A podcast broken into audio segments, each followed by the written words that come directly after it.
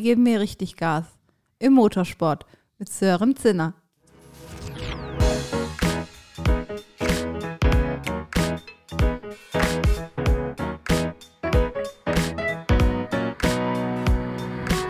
Adlerperspektive. Der Podcast der Jungadler.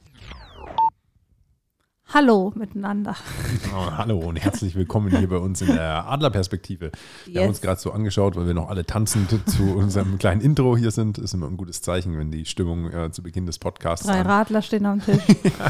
Alkohol ist dabei. Nein. drei Radler, äh, ja, am Freitagabend ist das, glaube ich, mal erlaubt. Äh, so viel darf gesagt sein. Und Yes. äh, wir möchten natürlich auch ganz herzlich unseren Gast Sören Zinner begrüßen. Vielen Dank. Schön, dass ich da sein darf. Sehr, sehr schön. Wie hat das Radler geschmeckt? Das Radler war sehr gut. äh, meine Freunde wissen ja, dass meine Leidenschaft eher dem Radler als äh, des Bieres gilt, deswegen ich auch Oh. den einen oder anderen Dummspruch leider immer wieder abholen muss. Und heute darf es ja nicht um die Radler gehen, sondern um die Motorsportler, gell? sehr richtig. zum Beispiel. Oh, der war schon der ein schon bisschen fast flach. flach. Der war schon ein bisschen Aber ich flach. dachte mir Nehmen gerade die so. Füße kurz hoch. Sehr cool. Genau. Sören, schön, dass du da bist. Wir haben uns ja vor ein paar äh, Wochen, Monaten kennengelernt ähm, im Businessbereich und dann haben wir ein bisschen gequatscht. Du kanntest ja unseren Podcast auch schon, deswegen freuen wir uns heute, dich mal näher kennenzulernen. Einmal als Person und dann auch ähm, zu der Posi oder über die Position, was du gerade tust in, in der Branche, in dem Bereich, ähm, ist, glaube ich, ein ganz spannendes Thema und hatten wir es so auch noch nicht, Nico, ähm, im Podcast als Gast war das Thema. Definitiv nicht. Wir hatten schon mal, äh, ich glaube, den Thomas Bates als äh, ja, Konzernmitarbeiter, der da quasi rausgekommen ist und so ein bisschen in dieser ja, Branche, die ja dem Unternehmertum jetzt nicht die nächste liegt. Ähm, aber äh, das ist halt immer sehr spannend, auch die Inputs halt mitzubekommen, wie eben das äh, ja, andere ihren Lebensweg mitgestalten. Und äh, ich freue mich einfach, weil der Motorsport an sich äh, war mir noch ein sehr unentdecktes Feld und äh, ich glaube, da gibt es auch für mich heute noch einiges zu lernen und zu entdecken. Ähm, denn ich bin ja dann immer meistens hier im Backoffice und nicht direkt an der Rennstrecke mit dabei. äh, ja, Da verpasst du auch definitiv was, aber gut. vielleicht klappt es ja das ein oder andere Mal äh, und dann kann man sich das bestimmt mal mit anschauen. Genau. Bevor wir darauf eingehen, immer unser Anfang, unser Input, erstmal auf den Menschen einzugehen. Sören, magst du dich mal vorstellen den Leuten? Äh, genau, wer du bist, wo, was du heute machst und wo du herkommst? Ja, also ich bin der Sören, ich bin 38 Jahre alt, ähm, gebürtig aus Erlangen, also ein waschechter Franke sozusagen, bin der Region auch immer treu geblieben.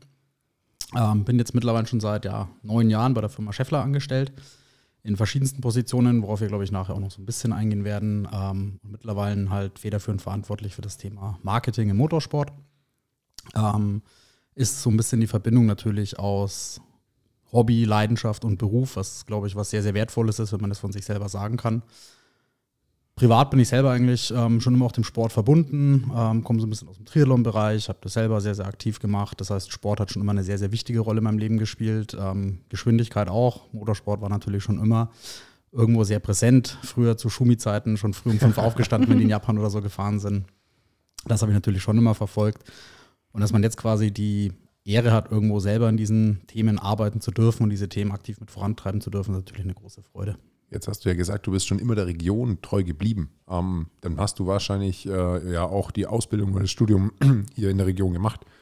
Witzigerweise, ja. Also ich habe in Herzogenaurach mein Abitur gemacht, ähm, war dann zum Studium in Nürnberg, also auch da in der Region, war für das oder andere Praktikum natürlich mal weg, ähm, habe eine sehr schöne Zeit in Köln beispielsweise gehabt, aber für mich war dann eigentlich schon immer klar, mir geht es hier sehr, sehr gut. Ähm, meine Freunde leben hier, meine Familie lebt hier. Ich glaube, äh, Franken ist auch nicht die schlechteste Region, wo man leben kann. Es gibt gutes Bier, gutes Radler. Ähm, ja, von daher war es eigentlich schon immer ein Wunsch, hier in der Region zu bleiben. Es war kein Muss, aber ich fühle mich hier sehr, sehr wohl und mich zieht es jetzt auch nicht zwingend weg. Und was hast du studiert? Marketing, Sport oder doch was Technisches, wenn man die Firma Scheffler hört?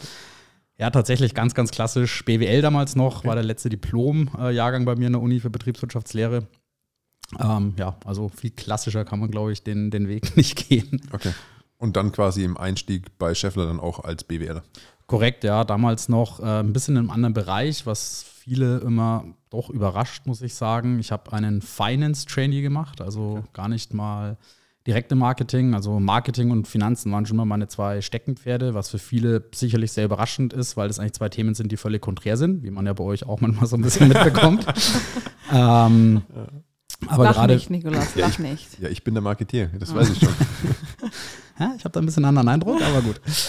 Aber gerade wenn man in so einem großen Konzern arbeitet, ist es natürlich immer wichtig, auch mit Zahlen umgehen zu können. Klar, Budgets sind sehr, sehr wichtig. Äh, man muss mit Zahlen umgehen, man muss das ganze Thema managen können. Und für mich war es auch so zum Einstieg einfach wichtig, ähm, wenn ich in einen Konzern gehe, einen möglichst breiten Einblick, ein möglichst großes Netzwerk zu kriegen. Deswegen damals auch äh, eine bewusste Entscheidung für ein Trainee-Programm, was da tatsächlich sehr, sehr spannend ist.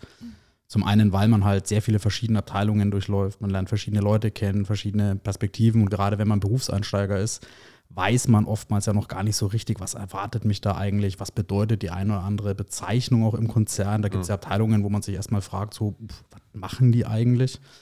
Deswegen war das sehr, sehr spannend ähm, und für mich auch wichtig, nochmal eine Auslandsstation zu machen, die im Rahmen dieses Trainee-Programms eben auch dabei war.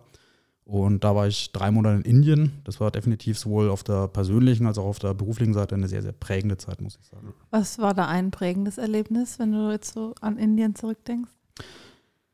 Ich glaube, auf der persönlichen Ebene gab es da ganz, ganz viele prägende Erlebnisse. Ich glaube, das, was mich am meisten nachhaltig beeinflusst hat, ist die Armut, die man in Indien einfach sieht, die leidenden Kinder.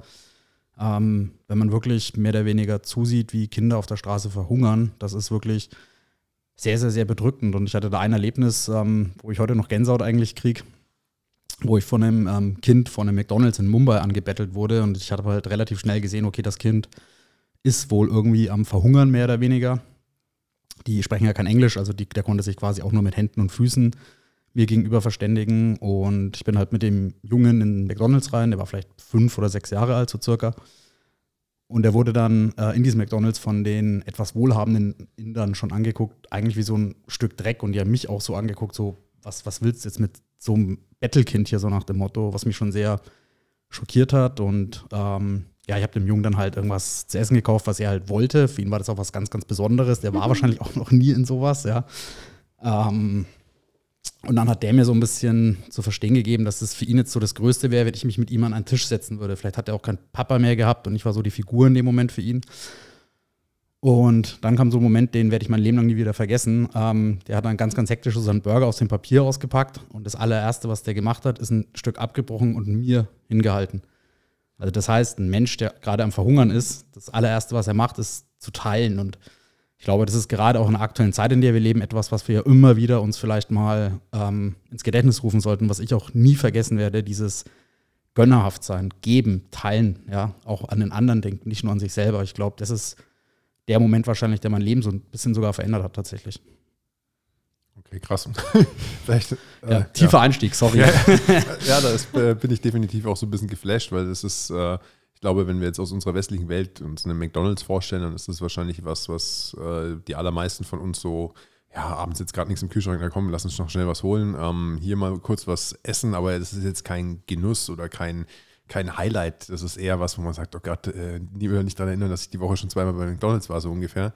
Ähm, und wenn es dann für den Menschen wirklich halt auch bedeutet, hey, äh, das ist Highlight oder irgendwie ein ganz besonderer Moment oder mit sowas Einfachen, also ohne die Geste kleinreden zu wollen, aber wenn du in Indien bist, in McDonalds, das ist jetzt auch nichts, wofür man sich ein Bein ausreißen muss, aber was es für einen anderen Menschen dann in dem Moment halt bedeutet und sich da diesen Mehrwert halt, äh, ja, dann auch vorzustellen, äh, knüpft sehr ja an diesen Altruismus an und äh, der für mich immer ein großer Wert mit hat.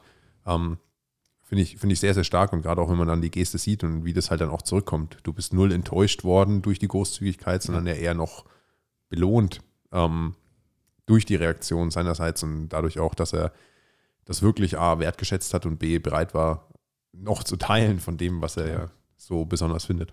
Hast du es dann gegessen? Äh, ehrlich gesagt, nein, weil ich mir auch nicht sicher war an sich ähm, Punkte Krankheiten oder mhm. so. Da wurde ich schon vor Indien auch deutlich gewarnt, sage ich mal, schon sehr, sehr aufzupassen. Aber ich habe es so getan, als würde ich es mitnehmen quasi mhm. und für später dann, dass er auch nicht enttäuscht ist. Aber oh.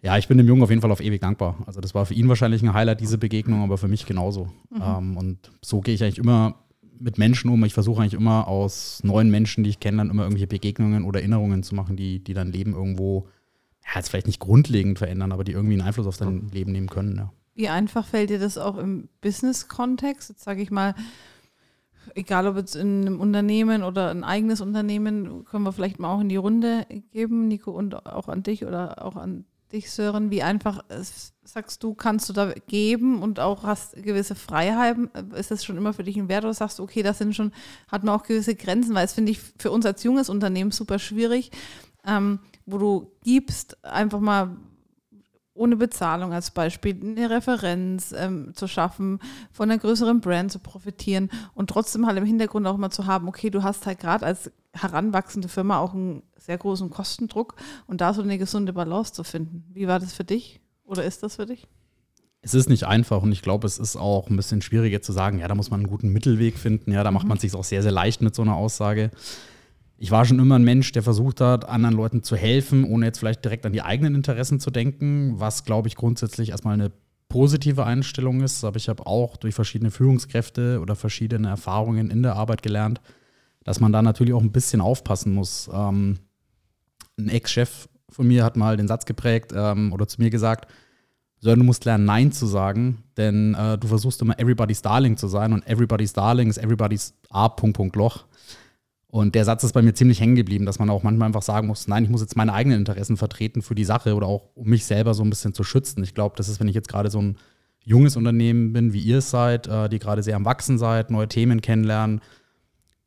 Und jeder kommt dann wahrscheinlich zu euch und sagt, hey, machst du das hier mal umsonst, machst du da mal umsonst, kannst du mir als Referenz nennen, aber das bezahlt euch ja auch nicht eure Brötchen irgendwie oder eure Miete. Das ist sehr, sehr schwierig, da einen Mittelweg zu finden. Und um da den Bogen zu schließen, so ein bisschen den Motorsport, da ist es natürlich ähnlich. Ja, klar, man baut auch an der Rennstrecke, da entstehen echte Freundschaften tatsächlich, aber man macht auch da mal die Erfahrung, dass der ein oder andere sowas dann halt so ein bisschen versucht auszunutzen, um zu sagen, ja, okay, du arbeitest in einem großen Konzern, da stehen Budgets irgendwo dahinter, ich bin jetzt vielleicht auch bewusst nett zu dir, um für mich selber ein gewisses Ziel zu erreichen. Ja, da lernt mhm. man relativ schnell so ein bisschen auszuloten, wer meint es wirklich gut mit einem mhm. und wo ist es vielleicht auch ein Geben und ein Nehmen, was glaube ich immer ein guter Ansatz ist. Und wo versucht jemand gezielt irgendwo seine eigenen Vorteile rauszuarbeiten? Wie geht ihr mit Menschen um im Businessbereich, die, wo ihr merkt, ihr, seine, ihre eigenen Vorteile raus ähm, zu arbeiten? Also ich glaube, bei mir wäre es definitiv der Faktor erstmal, wie das Ganze kommuniziert wird. Ich glaube, generell bin ich ein Mensch, der sehr, sehr gerne gibt, ähm, aber gerne von mir aus und nicht aufgefordert so ungefähr nach dem Motto, komm, du kannst doch mal. Da bin ich immer ein bisschen vorsichtig, weil das ist der falsche Ansatz meiner Meinung nach. Es ist, wenn du auf Menschen triffst und freundlich zu ihnen bist, dann in den allermeisten Fällen kommt das Positive auch eins zu eins zurück. Äh, wenn derjenige aber schon mit einer Vorerwartung in die Sache reingeht, dann kriegt es immer so ein Geschmäckle, wie man vielleicht auch in Franken sagt. Ähm, und das, äh, da bin ich dann sehr, sehr sensibel. Und äh, ja, was dann das Thema angeht, wie, wie man das kommuniziert oder wie man dann mit diesen Menschen umgeht oder wie man damit ja, hausieren geht, ich glaube, auf dem logischen Weg kann man sehr, sehr viel dabei erklären. Man kann den Menschen dann sagen, okay, dies und jenes ist möglich und jenes eben nicht. Und äh, ich glaube, die, die es dann wirklich auch ernst meinen, die haben dann auch ein Verständnis dafür, in welchen ähm, Größenordnungen man da unterwegs ist und was machbar ist. Und äh, wenn dann aber Unverständnis kommt, dann ist das für mich meistens ein ganz guter Indikator, ähm, dass es nicht ehrlich gemeint ist nach dem Motto, man unterstützt sich oder man gibt und nimmt, sondern dass da einfach der klare Vorteil herausgearbeitet wird.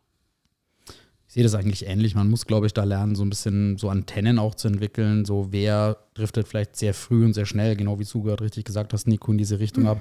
Mensch, ihr könntet doch mal für uns oder macht doch mal das und das, ohne dass vielleicht überhaupt erstmal so eine Art Beziehung mhm. aufgebaut ist. Und ich bin halt nun mal auch ein Typ, ich bin ein großer Freund von diesem Prinzip geben und nehmen und bin da auch mal ein Geschäftspartnern gegenüber mal relativ offen, um zu gucken, okay, was ist, was ist möglich, was können wir gemeinsam Gutes tun sozusagen.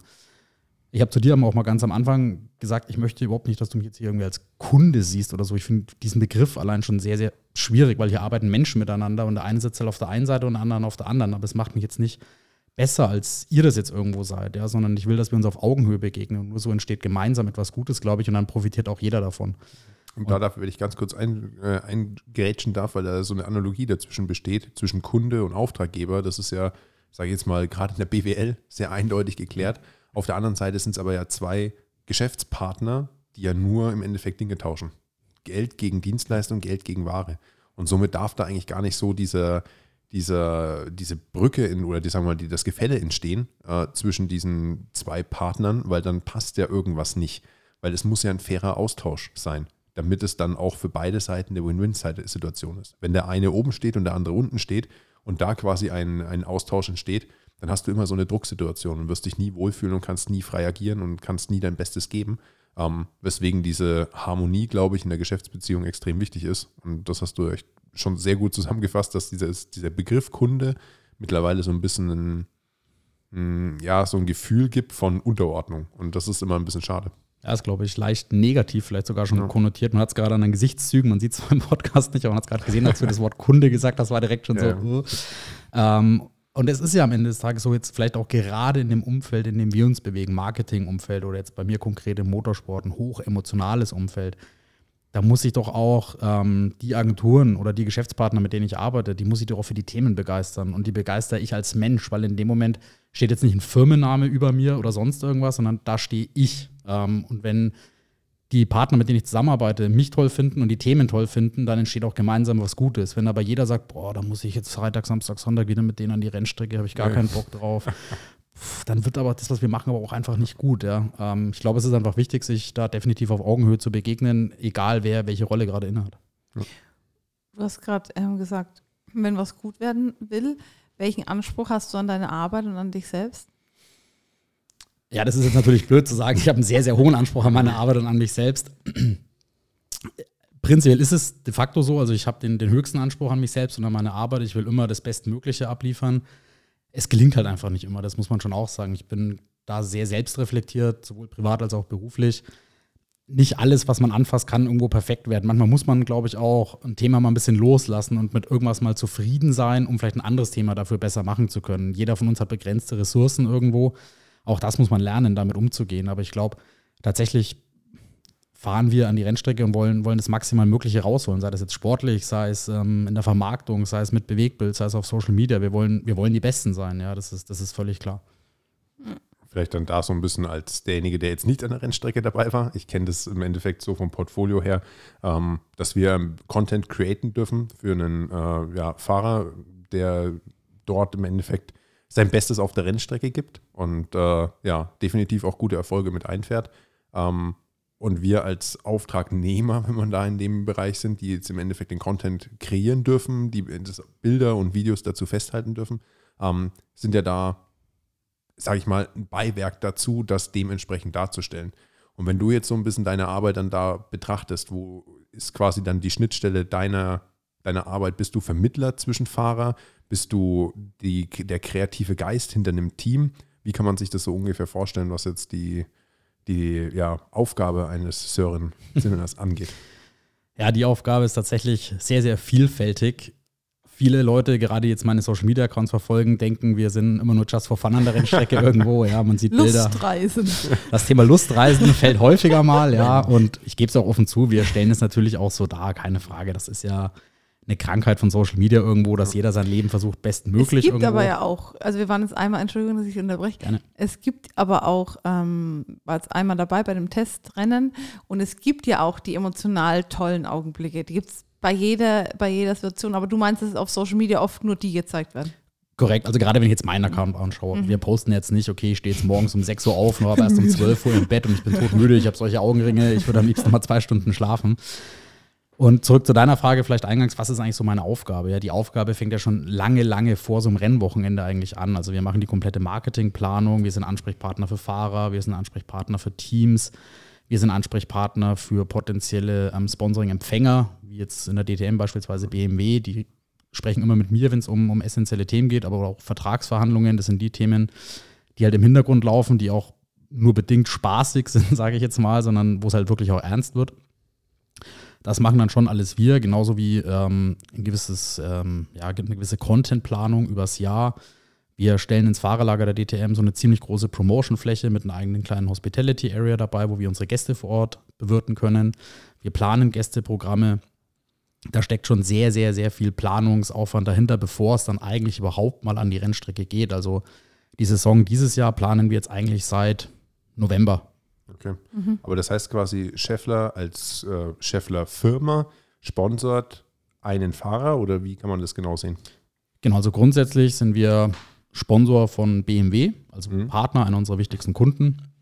Deswegen macht man es ja auch irgendwo auch. Klar, Sponsoring ist auch immer das Thema Business Relation. Aber äh, gleichzeitig sponsern wir den, den lieben Marco Wittmann, tatsächlich einen der erfolgreichsten DTM-Fahrer, die es je gab. Und nach wie vor extrem erfolgreich in seiner aktiven Zeit gerade, der auch ähm, als Scheffler Markenbotschafter auftritt. Und ähm, jetzt habe ich deine eigentliche Frage vergessen. Kannst du Ja. nochmal stellen? Ich glaube, die Konstellation dazwischen ist halt super spannend für die, die vielleicht nicht so arg im, im DTM-Bereich sind. Scheffler ist ein Automobilzulieferer. BMW ist dann quasi derjenige, der an der Rennstrecke Auto das. Auto stellt. Und Marco Wittmann ist derjenige, der da drin sitzt und das fährt. Und Scheffler sponsert jetzt BMW. Das klingt so ein bisschen so, okay. Aber sie, sie beteiligen sich quasi an dem Budget, um ein Rennen möglich zu machen. Genau, richtig. Also am Ende des Tages Rennsport kostet Geld, das ist Ja. völlig klar. Ähm, Ist vielen nicht klar. Vielleicht können wir da auch nochmal kurz drauf einsteigen. Also ohne jetzt Zahlen zu nennen, aber wie das so generell auch mit Werksfahrern und so, das fand ich auch nochmal ganz äh, spannend. Mhm. Also grundsätzlich ist es so, vielleicht mal zuerst zu Nikos Frage, wie Mhm. die Konstellation da überhaupt ist. Ähm, die DTM ist mittlerweile eine sogenannte Kundensportplattform. Das heißt, ähm, die funktioniert nach dem 4 GT3-Reglement, was ein klassisches Kundensportreglement ist. Das heißt, es gibt private Kundenteams, die sich die GT3-Autos bei Werken kaufen, wie jetzt beispielsweise in unserem Fall Walkenhorst Motorsport, ist ein privates Rennteam, kauft diesen BMW M4 GT3 bei BMW und setzt dieses Fahrzeug in der DTM ein. Natürlich bestehen auch sehr, sehr enge Geschäftsbeziehungen zwischen den Herstellern und ihren jeweiligen Kundenteams, weil die das natürlich entsprechend supporten, weil am Ende des Tages die Werke damit auch Geld verdienen. Machen wir uns nichts vor. Ähm, bei BMW schaut der Support halt dann beispielsweise so aus, dass die Werksfahrer von BMW, wie beispielsweise der Marco Wittmann, also der bei BMW fest angestellt ist, ähm, für die DTM bei Walkenhorst dann entsprechend eingesetzt wird. Es gibt noch ein anderes BMW-Team, da fahren auch zwei Werksfahrer. Und so ist dann im Prinzip die Gesamtkonstellation, kann man sagen. Und wir sind dann sozusagen Partner von BMW und dafür fährt eben Marco in der sogenannten Green Machine, also diesem grünen Scheffler-Auto. Hm, Okay. Und ist jetzt der Marco dann bei BMW angestellt oder bei Walkenhorst Motorsport? Das, ja, das ist eine gute Wir kommen Frage. ja noch dazu. Den Genau, also- im Bunde. Der Marco ist bei BMW angestellt, das ist sozusagen quasi sein Arbeitgeber, kann man sagen. Aber die Fahrer dürfen natürlich auch immer private Sponsorenverträge machen. Ähm, ohne da jetzt Verträge irgendwie im Detail zu kennen, wie, wie Fahrer da mit ihren Werken zusammenarbeiten. Aber wir haben beispielsweise nochmal einen eigenen Vertrag mit Marco, dass er als Scheffler Markenbotschafter agieren kann. Ähm, und bei Walkenhorst selber ist er jetzt nicht angestellt oder so, der fährt einfach nur für die. Okay. Also Marco fährt auch in anderen Rennserien nur für andere BMW-Kundenteams beispielsweise. Das ist schon eine verrückte Konstellation und äh, doch relativ kompliziert, aber es zeigt halt heraus, wie viel Koordination das dann wahrscheinlich auch bedarf. Und äh, ich möchte nicht wissen, wie viele äh, Telefonate du dann pro Woche mit den einzelnen Leuten führst, gerade wenn es dann in heiße Phasen geht. Ja, also meine, meine AirPods sind relativ häufig leer tatsächlich. Aber das ist auch der Teil meines Jobs, der mir sehr, sehr Spaß macht. Und ich glaube, da schließt sich auch so ein bisschen der, der Kreis zum Anfang irgendwo, weil man einfach da mit Menschen zusammenarbeitet. Ja. Ja. Und da einfach viel, viel gute Dinge entstehen. Und da muss man auch sagen, das mache nicht ich allein. Also ähm, wir haben bei uns in der Firma verschiedenste Abteilungen für Social Media, für Kommunikation. Ich habe nochmal Teammitglieder. Also da, da, wir sind schon eine eingespielte Einheit, muss man sagen. Sehr cool. Nochmal von oben betrachtet, auch für die Zuhörer. Eure, deine Rennserie ist jetzt die DTM. Kannst du da nochmal so ein bisschen drauf eingehen, so die äh, Top 3, 4 Motorsport-Themen jetzt im Auto Automotive-Bereich, was es gibt, dass man das noch so ein bisschen abspalten kann? Klar, also die Top-Rennserie, und ich meine, machen wir uns nichts vor, davon träumen wir auch alle so ein bisschen, ist natürlich die Formel 1. Ähm, Jeder von uns hat den Traum, vielleicht mal ein oder zwei Saisons in der Formel 1 irgendwo dabei zu sein. Das ist einfach der High-End-Motorsport. Darüber gibt es momentan einfach nichts. Darunter gibt es verschiedene Levels an, an Rennserien. Es gibt beispielsweise jetzt seit acht Jahren die Formel E, quasi eine elektrische Formel-Rennserie, wo wir auch seit Saison 1 ursprünglich dabei waren als Pioniere. Aber ähm, dadurch, dass unser Partner Audi letztes Jahr aus der Formel E ausgestiegen ist, ähm, sind wir auch nicht mehr dabei. Unser Fokus liegt relativ klar auf der DTM, was für mich persönlich eigentlich nach der Formel 1 die größte Rennserie in Deutschland, wenn nicht sogar in Europa ist und auch die bedeutendste. Merkt man auch daran, dass beispielsweise dieses Jahr der Medienpartner der DTM Pro 7 ist. Also die betreiben noch einen relativ hohen Aufwand, um das ganze Thema entsprechend zu pushen, zu vermarkten. Und dementsprechend hat die DTM schon eine sehr, sehr hohe Bedeutung. Allerdings muss man auch sagen, auch diese Rennserie versucht sich natürlich stetig weiterzuentwickeln. Die hatte ein bisschen ein Problem nach dem Ausstieg der Hersteller vor zwei Jahren, als es noch eine richtige Herstellerrennserie war, also wo quasi die Werke ähm, den Einsatz gemacht haben. Ist dann auf, eben auf dieses GT3-Reglement ausgewichen, was Kundenteams ähm, reingebracht hat. Fährt dieses Jahr mit 29 Fahrzeugen. Das ist ein riesengroßes Starterfeld. Also zeigt auch, wie attraktiv die DTM tatsächlich ist. Aber das ist gar nicht mal unser eigentlicher Fokus. Ähm, natürlich machen wir das super gerne, ähm, den GT3-Sport zu unterstützen. Und das ist richtig, richtig geiler Rennsport. Also ich kann euch nur empfehlen, kommt zur Rennstrecke, guckt euch an, gerade am Norrisring ist es wirklich geil. Aber wir versuchen natürlich federführend die DTM zu elektrifizieren. Wir haben eine eigene Motorsportentwicklungsabteilung bei Scheffler, sechs hervorragende Jungs, die schon ganz, ganz verrückte Projekte gemacht haben.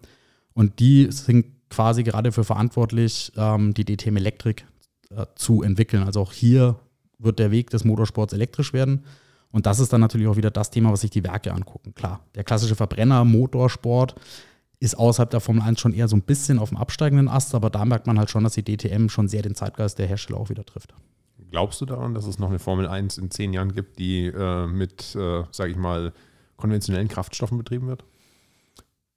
Konventionelle Kraftstoffe sind jetzt eigentlich schon wieder ein großes Wort. Ja, da kommen wir jetzt ähm, schon wieder in die, in die Gesamtentwicklung des Thema Automobils eigentlich rein. Mhm. Ich glaube, dass die Formel 1, die ja schon seit 2014 mit Hybridfahrzeugen fährt, was ja die wenigsten eigentlich wissen, also die Formel 1 ist Vorreiter für das ganze Thema Hybrid oder der Motorsport ist ja eigentlich allgemein Vorreiter für alles, was wir heute eigentlich in unseren Fahrzeugen haben. Das ist im Motorsport in den letzten Jahren vielleicht ein bisschen in Vergessenheit geraten, aber der Motorsport hat schon eine sehr hohe Sinnhaftigkeit, losgelöst davon, okay, wir fahren halt alle fröhlich gegeneinander im Kreis und bespritzen uns danach mit Champagner, was wir alle gerne machen und das mögen wir auch und das ist auch die Emotion, die da dahinter steht.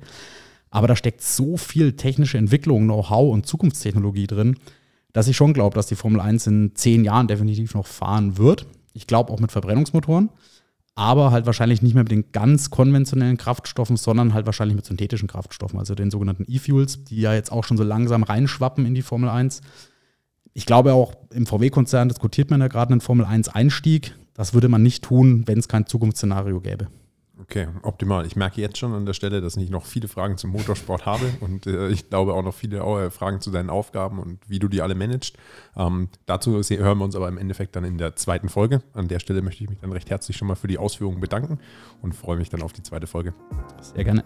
Bis dann. Bis dann, Leute. Tschüss. Tschüss. Ciao.